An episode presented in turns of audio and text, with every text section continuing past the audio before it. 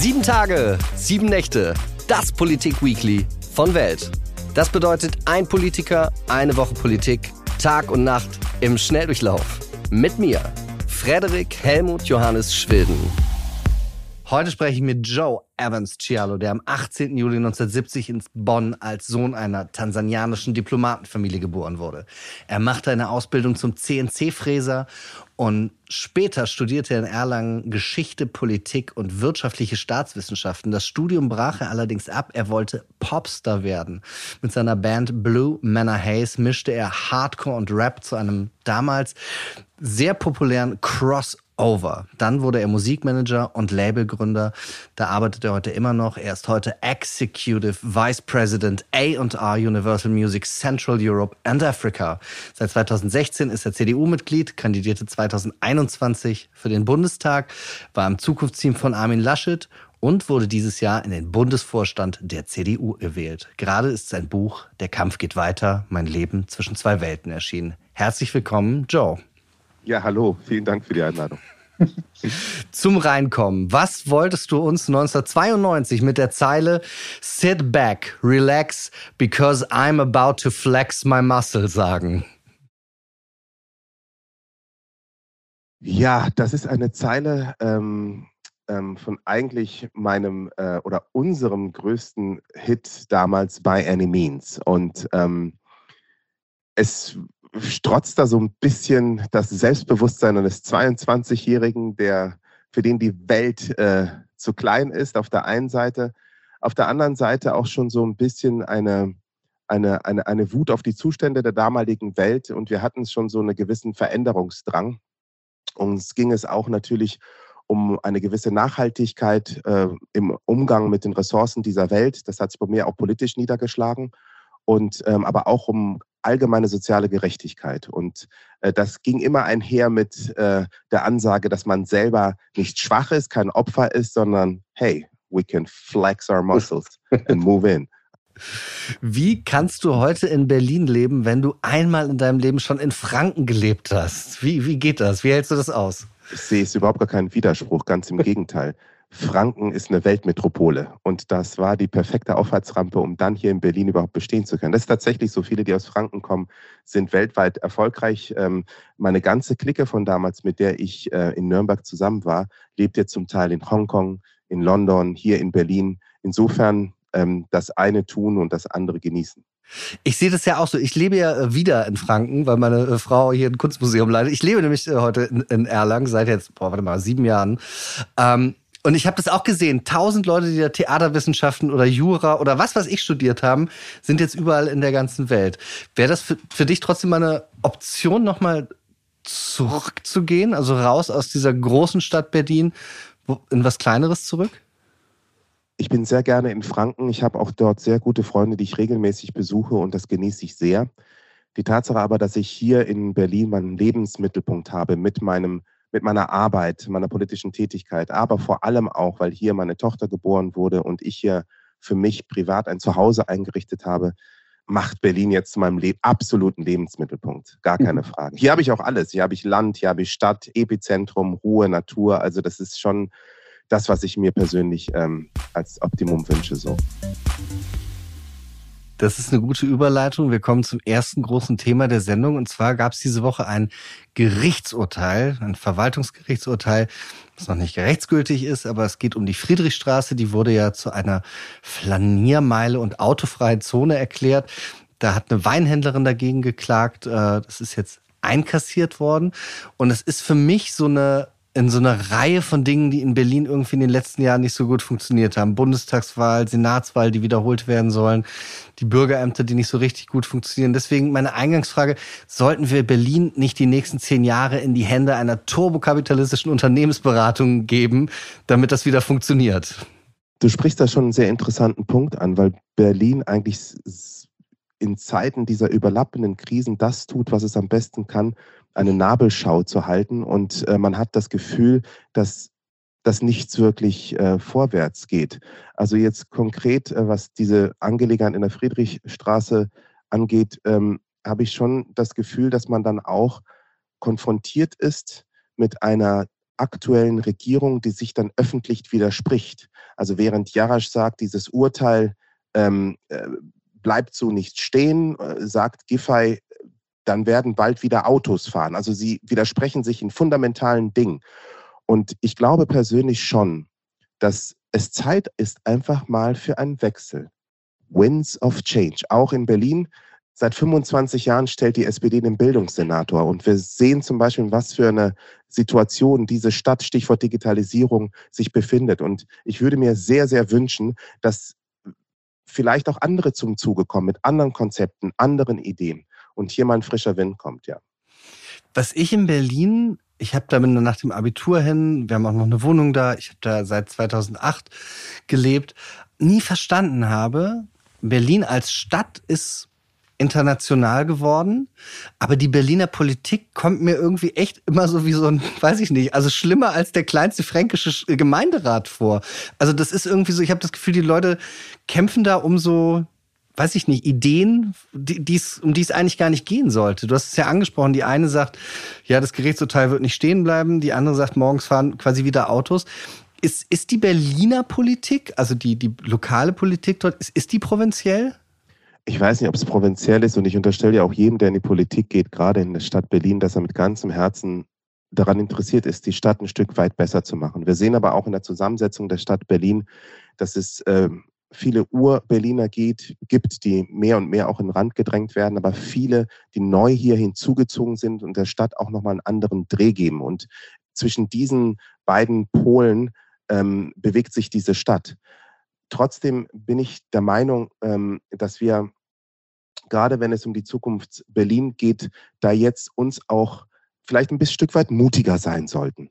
Wir müssen mutig sein, neue Wege zu gehen. Wir sollten nicht bequem sein und immer das vermeintlich altbewährte ähm, wieder aus der Mottenkiste kramen. Wir haben doch gesehen, wie viele Gerichtsurteile von der Stadt kassiert wurden. Äh, du hast gerade eben diese Verkehrsgeschichte in der Friedrichstraße angesprochen. Aber wir erinnern uns alle noch an Mietendeckel. Ja? Mieterschutz ist natürlich wichtig, aber handwerklich ist das alles so furchtbar schlecht gemacht. Und dann, und dann erleben wir eine der peinlichsten Krisen, die wir im Nachkriegsdeutschland überhaupt erlebt haben, nämlich die Wiederholung, möglicherweise die Wiederholung der Wahlen am 16. November wird das ja ähm, äh, allem Anschein nach auch verkündigt werden.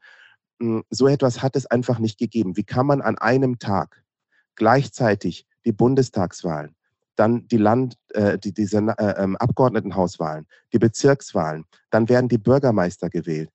Das ist doch alleine schon eine unglaubliche Belastung. Dann sagt man in dieser Stadt auch noch, ja, wir können natürlich noch nebenher den Marathon machen. Gar kein Problem. Ach so, ja, Volksentscheid, gar kein Problem. Machen wir alles nebenher. Das ist im Grunde genommen, wir rasen auf eine Wand zu. Mit Ansage ist dieses Scheitern schon absehbar. Ich denke, da muss man sich auch ein Stück weit ehrlich machen und vielleicht auch mal denjenigen, die jetzt am Ruder sind, eine Denkpause verordnen, sodass man andere am Zuge lässt. Und das sage ich nicht, weil ich in der CDU bin. Das würde ich, würden wir in der Wirtschaft genauso machen. Ja, wenn in der Wirtschaft ein CEO nicht funktioniert, dann wird er eben ausgetauscht. Und das ist für alle selbstverständlich. Und vielleicht ist es mal in der Zeit unter Demokraten einfach mal zu sagen, okay, eine andere demokratische Partei übernimmt das Ruder und wir wollen diese demokratische Partei dann halt eben auch an ihren Leistungen messen. Ich finde, Zeit wird's. Ich finde, du hast gerade was total Interessantes gesagt, weil du diesen äh, Bogen zur Wirtschaft geschlagen hast. Was ich mich total frage, also Politik ist ja letztendlich auch eine Managementaufgabe. Also ich habe eine Mannschaft, mit der ich arbeite, weil es gibt eine Koalition oder wie auch, wie auch immer. Ich habe ein Team. Das muss ich einsetzen, um richtig zu wirtschaften, zu handeln, Entscheidungen zu treffen. Was ich aber in der Politik sehe, ist, da sind Menschen, die eigentlich wenig Management-Erfahrung aus ihren ursprünglichen Berufen mitbringen. Würdest du sagen, ist das ein, ein Problem, dass zu wenig Business in die Politik mit reinkommt?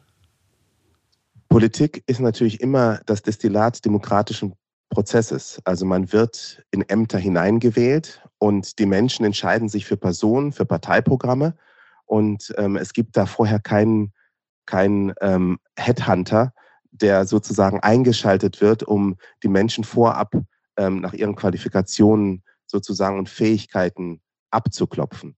Insofern gibt es oftmals Defizite. Es gibt aber auch Vorteile. Wenn Menschen politisch sozialisiert sind, eine besondere Nähe zu den Themen gerade der Menschen in Bezirken haben, dass sie mit Herzblut nach Lösungen streben und eine Widerstandskraft entwickeln, um diese dann durchzusetzen.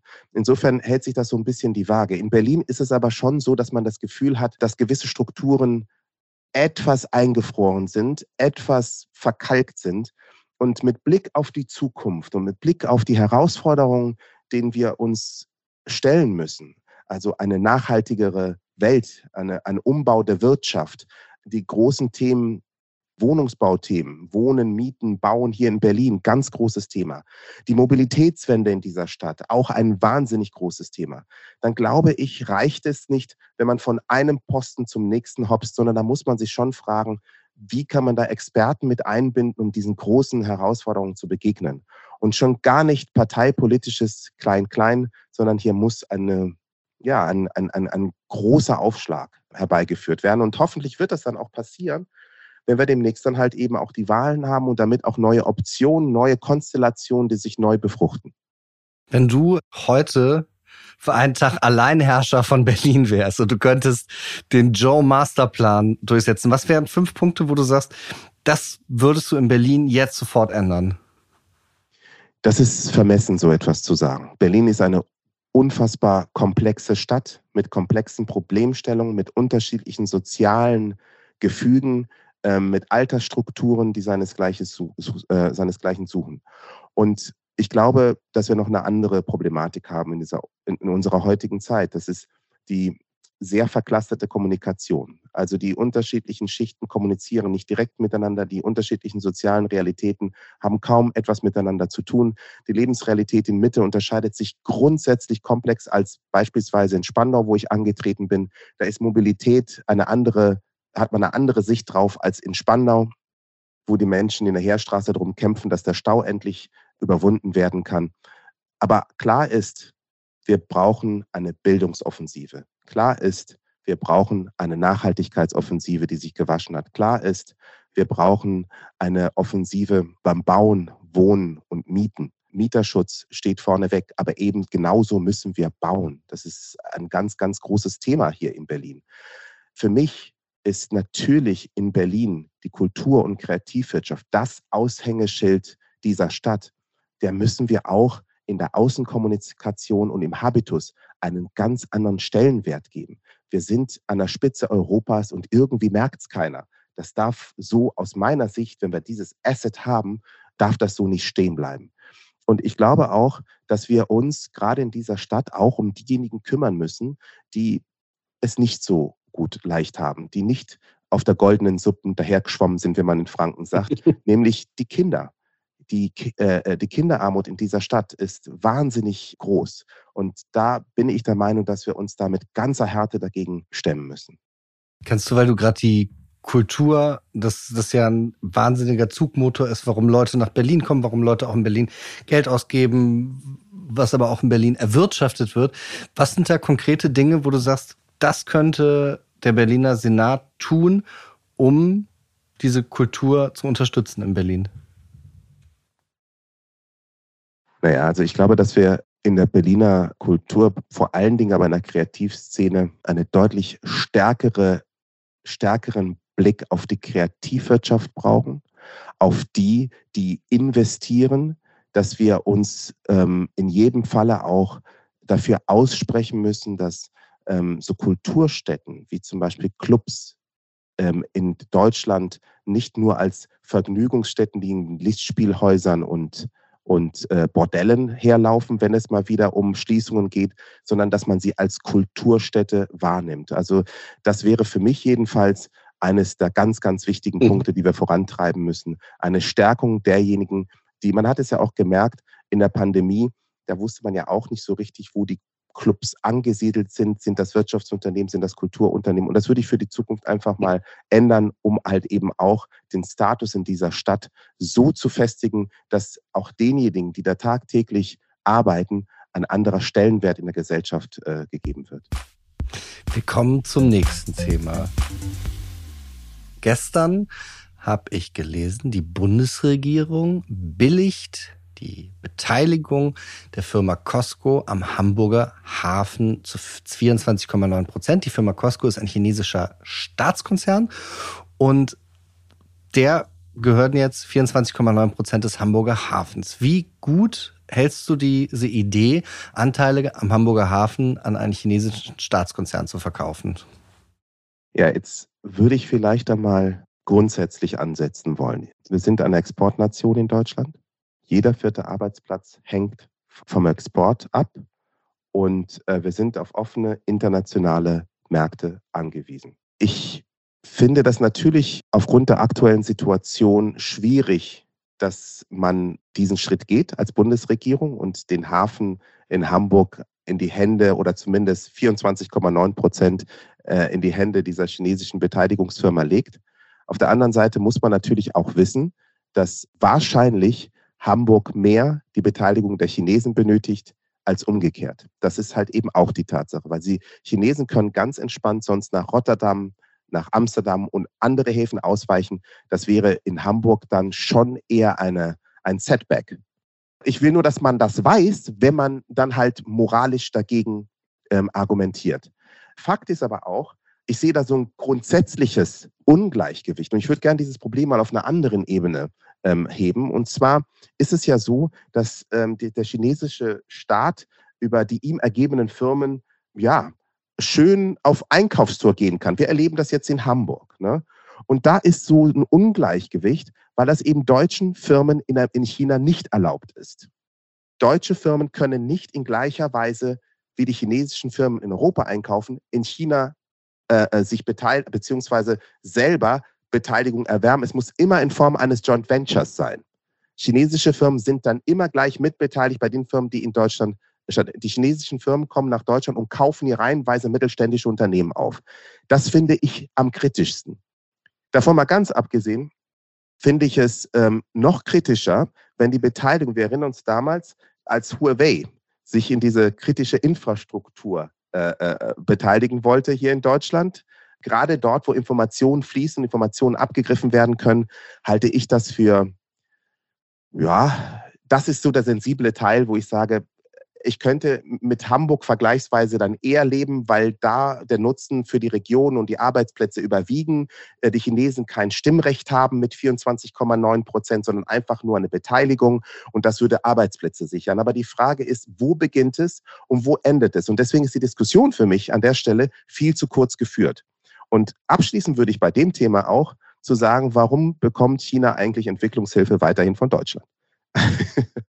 Das ist, du hast drei, drei Sachen, über die ich im Detail nochmal reden will, weil ich das nämlich auch total interessant finde. Also zum einen, die Realität ist ja, wir wissen, in den wenigsten Ländern auf der Welt herrscht sozusagen ein, eine freiheitlich-demokratische äh, Form wie bei uns. So, das heißt, die Mehrzahl von Ländern auf der Welt, mit denen wir in, in Handel oder in Kooperation oder wie auch immer treten, teilt unsere Wertevorstellungen nur zum Teil oder teilweise eben gar nicht. Und siehst du da, dass dieses, ist das jetzt neu in, dem, in der Zeit, so moralisch darauf zu schauen, ach, mit denen darf man keine Geschäfte machen?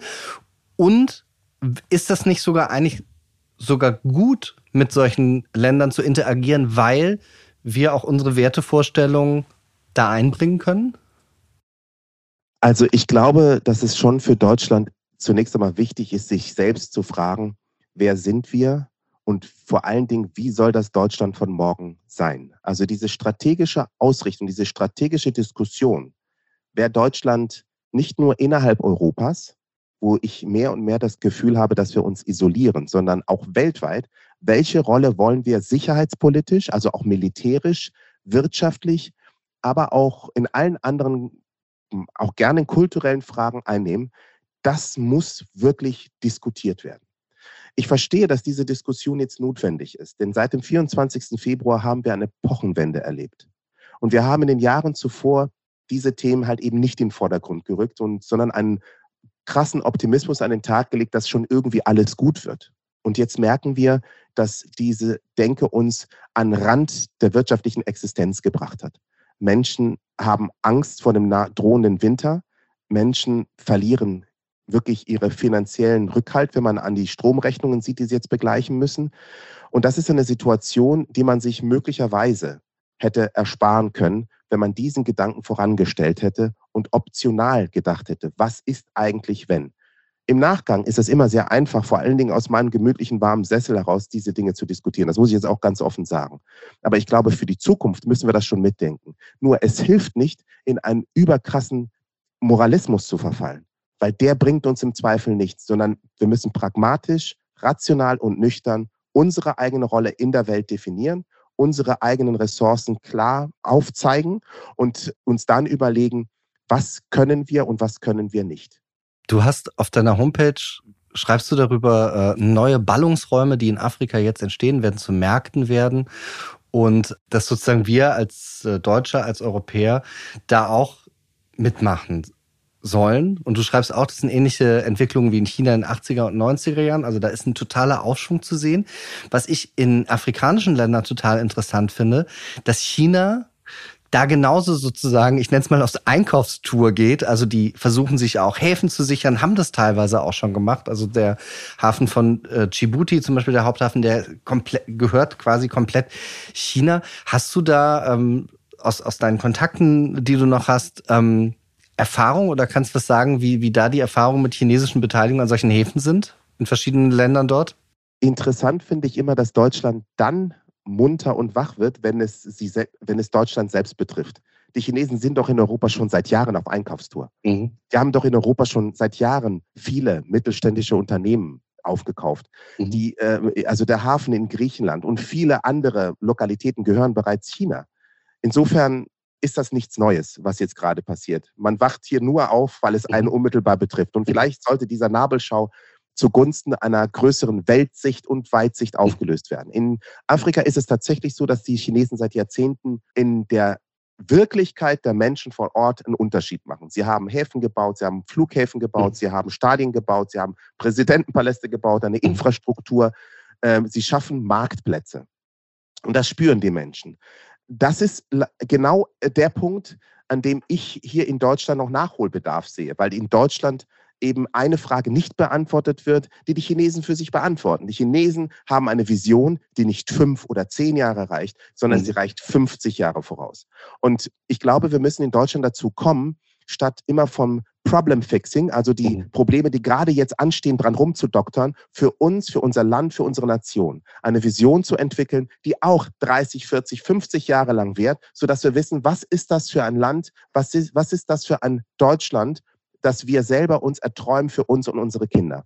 Und dann wird man entsprechend handeln. Und die Chinesen haben tatsächlich quer durch ganz Afrika ihre Marktplätze. Aber es sind ja nicht nur die Chinesen. Auch, die, ähm, äh, auch Russland ist sehr aktiv im sicherheitspolitischen Bereich. In Mali beispielsweise beschützen sie den Präsidenten, wo paar Kilometer weiter die deutschen äh, Soldaten stationiert sind. Auch da muss man sich fragen, welche Rolle haben wir und welche Rolle wollen wir in Zukunft denn eigentlich auch militärisch tatsächlich in einem Ort spielen, in der andere Länder offensichtlich ganz andere Ziele verfolgen. Und natürlich hast du recht, wenn du sagst Djibouti, aber das ist ein Tummelplatz von den unterschiedlichsten militärischen Mächten. Das ist ja auch der Kanal, der nach Europa hineinführt. Also strategisch super wichtig und auch brandgefährlicher Ort, wo man sich natürlich auch fragen muss, wie wird man sich in Zukunft dort bewegen wollen. Dein Vater war Diplomat. Leb, lebt er noch? Nein, mein Vater starb 2016. Okay. Und hat mir genau ähm, die Zeile äh, des Buches hinterlassen. Der Kampf geht weiter. Ähm, Aluta continua, weil das der Schlachtruf war von, den, von der Befreiungsbewegung in Mosambik in den 60er Jahren. Und mein Vater natürlich in einer Zeit, in der viele afrikanischen Nationen sich von den Kolonialfesseln befreit haben, diesen Freiheitskampf natürlich auch unterstützt hat. So. Ich, ich wollte dich das deswegen nämlich fragen, weil ich mich sonst interessiert hätte, wie die Weltsicht eines äh, gestandenen Diplomatens sozusagen auf diese Verschiebung und auf das, was in dieser Welt passiert. Habt ihr da zuletzt noch, ich meine 2016 ist schon ein bisschen, 16 ist ein bisschen her, aber habt ihr darüber gesprochen, was mit dieser Welt gerade passiert? Ich habe mit meinem Vater permanent über das äh, gesprochen, was in der Welt passiert so. Und ähm, eines muss man aber auch sagen. Der, mein Vater ging 2016. Er hat Corona nicht miterlebt und hat viele Krisenschleifen in der Form, wie sie sich uns heute präsentieren, nicht miterlebt. Er hat die Verlagerung des Schwerpunktes von Europa hin nach Asien nicht mehr in der Form miterlebt. Äh, man sieht das ja auch, der Fokus der Amerikaner ist ja viel, viel stärker im pazifischen Raum jetzt. Da ist ja auch letztes Jahr auch der größte zusammenhängende Marktplatz äh, weltweit entstanden.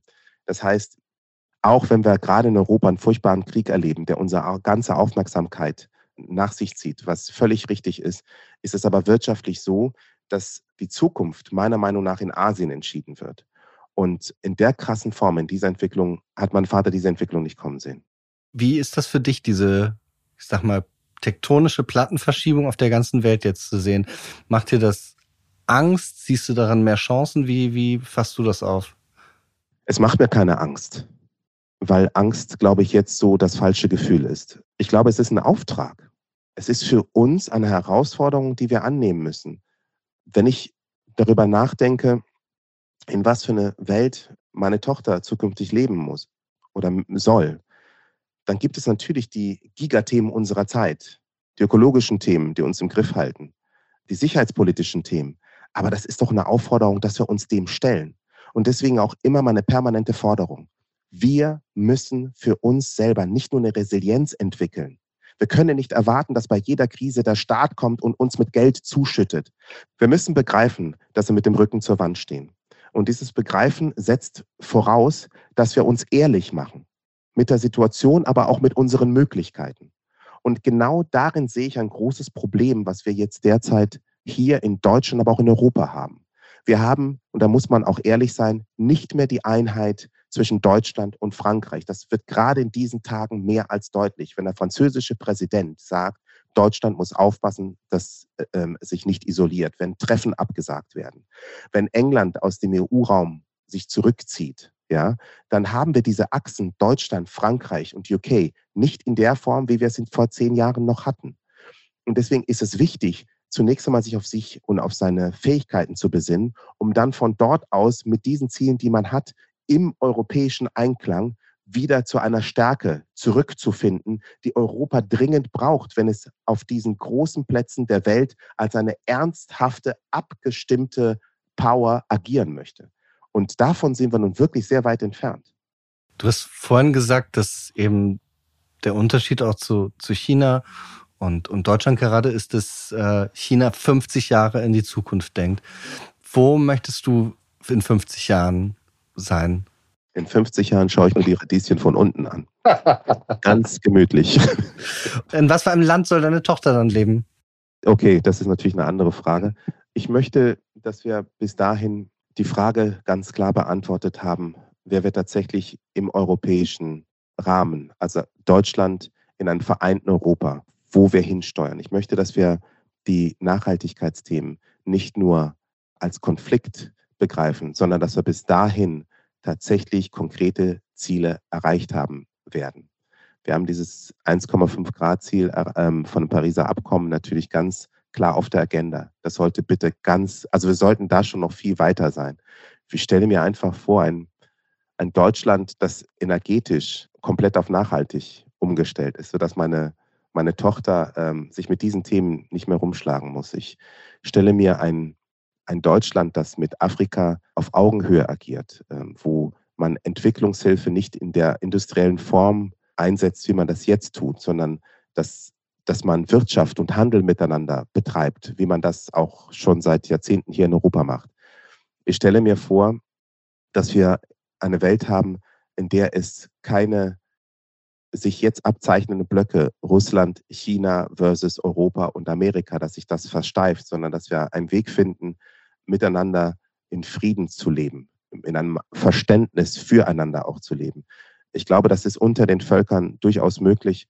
Es ist oftmals schwierig, das im äh, Regierungshandeln wiederzufinden. Ich wünsche mir, dass die Kinderarmut, äh, die hier in Berlin ganz groß ist, aber auch sonst weltweit, dass wir das in den Griff kriegen und dass nicht nur meine Tochter eine Zukunft hat, die ich mir jetzt erträume, sondern dass wir mit Blick auf die nächsten Generationen nachsichtiger zu uns werden und liebevoller zu den Kindern, dass wir nämlich tatsächlich schaffen, ihnen eine Welt zu hinterlassen, die liebenswert ist.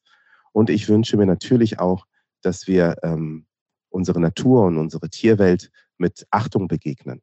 Ähm, das, das, das würde ich mir wünschen. Und eine Kirche. Ich wünsche mir eine Kirche, die bis dahin offener, demokratischer und weniger bürokratischer ist.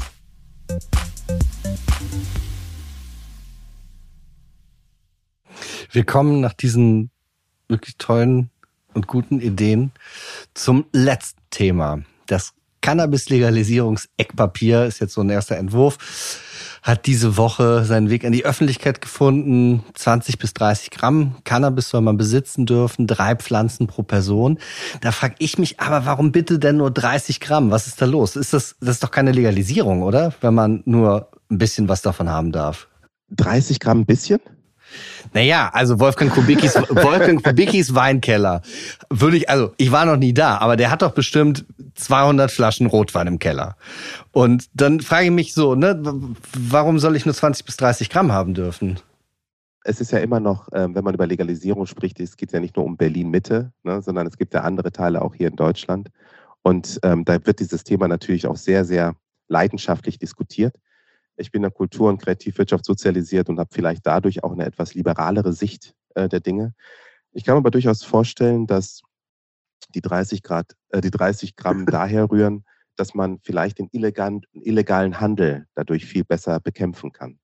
Ähm, wenn jemand mehr als 30 Gramm hat und dann nachweisen muss, woher er das hat, ist das vielleicht dann auch nochmal eine andere äh, äh, Schwelle. Und ähm, jeder, der äh, schon mal einen Joint geraucht hat, weiß, dass 30 Gramm jetzt nicht in der Pipe reinpassen. Also, äh, um das mal jetzt ganz salopp zu sagen, jedenfalls kann, kann, kann äh, ich das so nicht feststellen.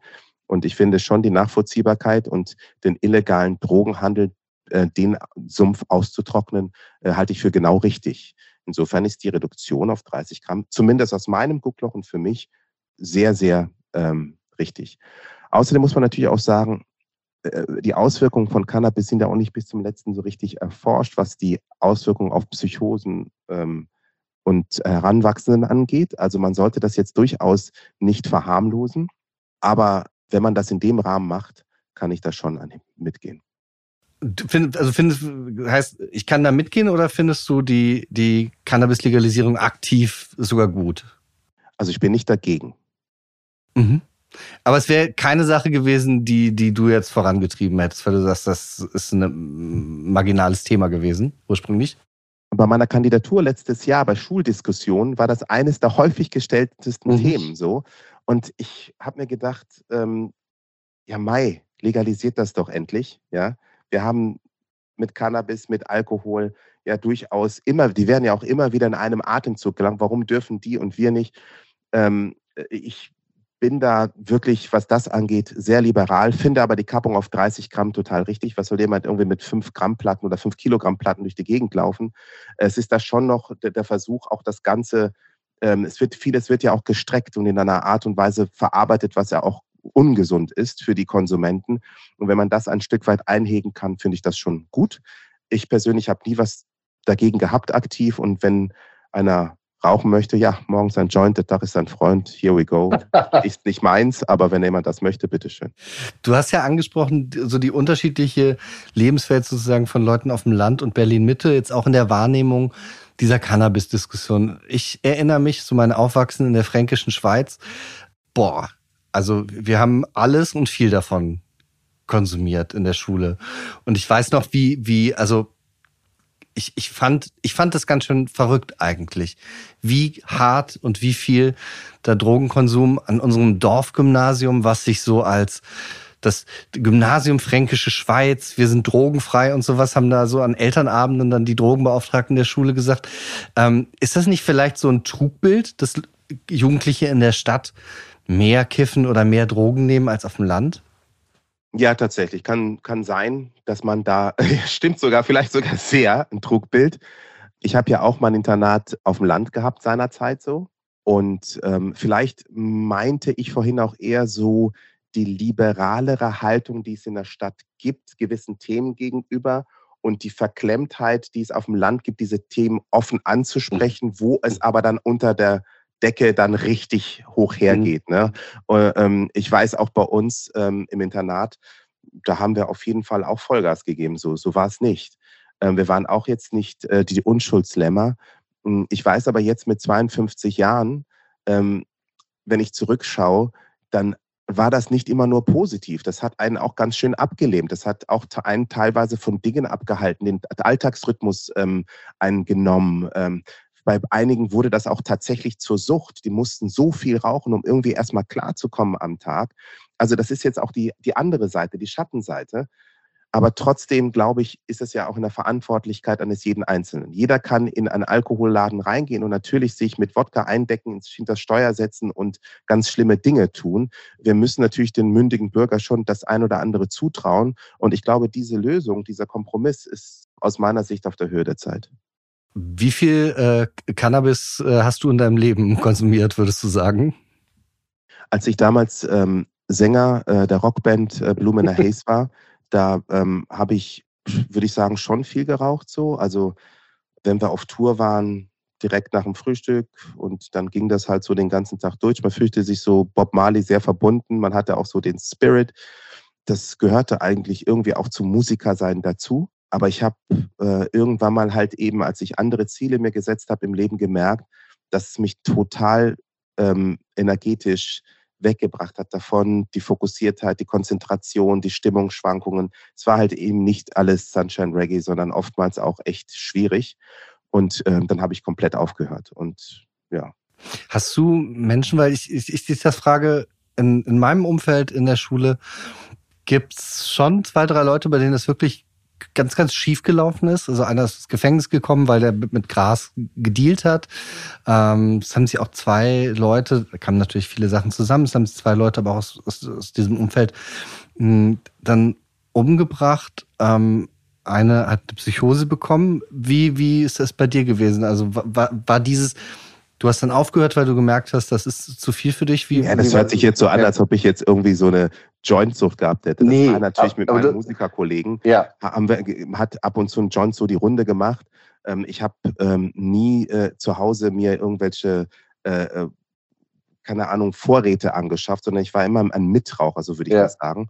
Aber natürlich äh, ist es so, dass auch ich Fälle kenne von denen, die da richtig hart abgestürzt sind. Und vor allen Dingen ist es ja so, dass der Konsum ja nicht singulär ist. Man macht ja immer den Fehler, wenn man über Cannabis redet, zu denken, es wäre dann nur Cannabis, sondern ich habe viele Leute kennengelernt, die so einen Mischkonsum hatten. Die haben erstmal viel Alkohol getrunken, dann haben sie sich nochmal einen Joint gegeben und dann vielleicht auch noch ähm, andere Drogen zu sich genommen, wie Coke, Speed oder was auch immer. Und das führt dann in der Kombination natürlich auch zu einer Abhängigkeit, die den Weg eigentlich vorzeichnet, wohin es geht, weil man natürlich auch diesen Kick immer stärker braucht, immer öfter braucht. Und dann ist der Weg nach unten vorgezeichnet so. Und ich glaube, da muss man so ein bisschen aufpassen, dass man, dass man, dass, dass man die ersten Anzeichen, wenn man sie sieht, dann auch, dass man da hart dagegen geht.